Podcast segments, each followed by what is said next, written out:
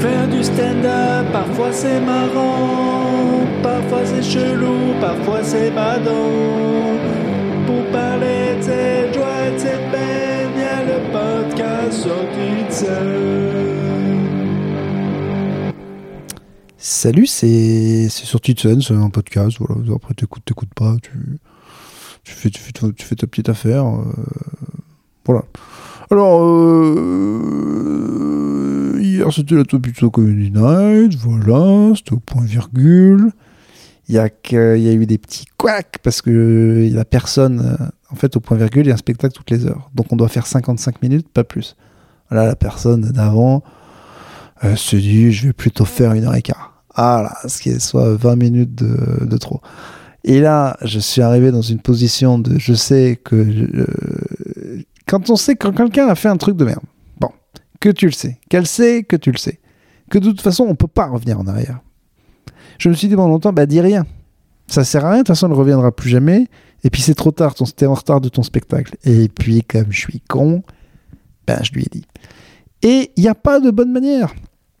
Donc en plus, moi, il faut comprendre que de toute façon, je suis un connard. Enfin, j'ai l'air d'un connard. Donc si je parle normalement, ou même ce qui peut être, moi, ce qui est considéré ce que je pense être l'extrême politesse, c'est même pas, c'est être un connard pour quelqu'un de normal. Parce que de toute façon, je dégage la connarditude. Donc bon, j'ai essayé d'y mettre les pincettes, mais j'ai dit, mais quand même, il fallait que je dise, écoute, t'as fait un quart d'heure de trop, il y a une horloge, tu nous mets vraiment dans la merde. Les gens ont attendu un quart d'heure de plus dehors. Mon premier artiste doit partir. Donc euh, je dois shorter la chauffe et puis enlever les vidéos, parce qu'on met des vidéos au début du spectacle. Et ça me fout vraiment dans la merde. Donc je, lui dis, quoi, pour au cas où, pour la prochaine fois. Et évidemment, ça s'est mal passé. Elle s'est pas du tout excusée. Elle a trouvé des excuses bidons. On s'est agacés tous les deux. Ça, c'est bien terminé parce que à la fin, on était elle se sentait coupable d'avoir fait le truc et moi je me sentais coupable d'avoir été euh, un peu véhément dans ma manière de parler. Donc ça va, on s'est réconcilié. Mais ça m'amène au débat philosophique de est-ce que ça vaut le coup de dire aux gens qu'ils ont fait une merde puisque de toute façon ils vont mal réagir. Et que toi-même, vu que tu penses euh, qu'ils ont fait de la merde, tu ne seras jamais en capacité de le dire gentiment. Donc euh, est-ce que je me serais pas simplifié la vie à rien dire? Parce que j'ai pas remonté le temps. Au final, ça s'est bien passé et puis on s'est réconcilié et voilà. Donc euh, j'ai peut-être bien fait. Mais vraiment, en ce moment, dans la vie, je pense pas mal. euh, je prends pas mal de fois l'option de, de, je vais rien dire. Bah, parce que. Parce qu'on perd un temps fou. À part ça, du coup, bah, il n'y a pas eu de vidéo. Donc euh, bah, j'ai pris le micro, j'ai dit les gens, bon, d'habitude, les vidéos, c'est pour vous chauffer. Là, on n'a pas le temps. Vous êtes chaud tout de suite. Et bah, ils ont été chauds tout de suite. J'aurais pas donné j'ai pas fait de blague, il y avait pas d'info quoi. Enfin, il y avait une info quoi, il y avait un ordre direct, soyez chaud. Et ils l'ont été. Et c'était cool, il y a Paul Mirabel qui est venu tester pour son futur Marrakech du rire. Il y avait Nam que je connais depuis très longtemps, qui avait jamais fait la, un, un passage à la Topito Comedy Night. Nam qui a fait une blague. Ouh là là, qui a fait une blague hyper personnelle sur une histoire de fou. En gros, son père ramenait, quand sa mère partait en voyage d'affaires, son père ramenait la maîtresse qu'il avait à la maison, pas la maîtresse de l'école, hein, clairement la maîtresse à qui on met euh, les zizi dans la zizette.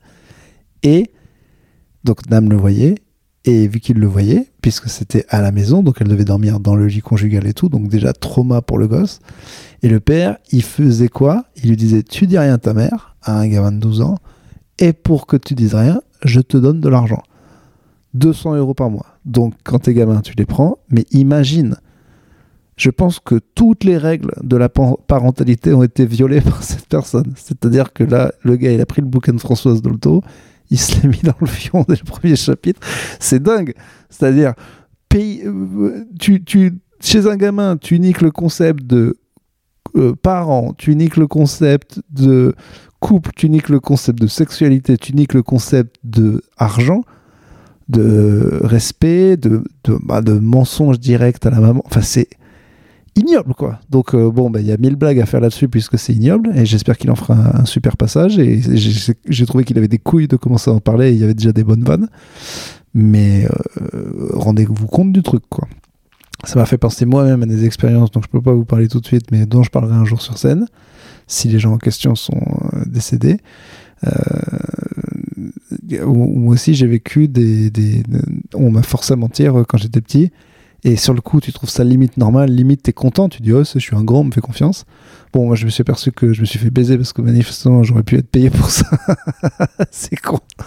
Mais, euh, mais les, les, les darons des années 90, mais enfin, il y avoir encore des dingueries maintenant, mais c'est quoi Lui, enfin, t'imagines le level de conneries qu'il faut pour être un, un, papa et faire ça à ton gamin. Bon, bref. Du coup, évidemment, il en a fait des blagues. Bref, bravo à lui. Euh, C'était un super passage. Il y avait aussi Adrien Arnaud qui a cartonné euh, avec plein de nouvelles blagues. Adrien, de toute façon, c'est euh, un gars qui est hyper respecté dans le stand-up, qui a mis très longtemps à faire son premier spectacle et qui le fait un peu comme ça, qui, aime bien bosser à l'américaine. Lui, je pense, il pense qu'il faut 10 ans pour avoir du matos correct. Jamais il fera une heure s'il n'est pas sûr que toutes les blagues sont marrantes, vraiment, et c'est genre. et il est tight, ce qu'on appelle serré. Ça veut dire qu'il n'y a pas de gras dans ses textes. C'est-à-dire que chaque mot, chaque phrase est là pour faire rire. Ce sera le même texte tout le temps. Paf, paf, paf, paf, il envoie euh, trop de vannes. Et là, il était en forme euh, pas possible. Donc c'était vraiment, c'était vraiment chouette. C'était euh, vraiment une putain de soirée. Le public était cool. Il y avait une meuf de Agen. Elle a dit Je suis d'Agen. On a tous compris que oui. J'ai été physionomiste. J'ai deviné. J'ai dit à un gars qu'il serait le boss de la soirée parce qu'il avait une bonne tête de député maire. Paf Le gars était totalement dans la politique. Voilà, sa famille était mort de rire. Le mec sentait la fausse facture à plein nez, c'était évident. Et bah bam, c'était totalement vrai. Donc euh, je vais bientôt deviner les, les métiers des gens à la tête, ce qui me permettra de faire un petit peu de discrimination. Mais c'était vraiment cool. Voilà, bientôt il en reste que c'est bientôt fini, il en reste que 3 4 la Topito Comedy Night, après on va reprendre euh, fin septembre. Ça va me manquer parce que je vous jure, c'est un beau petit plateau, très bien le lundi soir, vous devriez venir.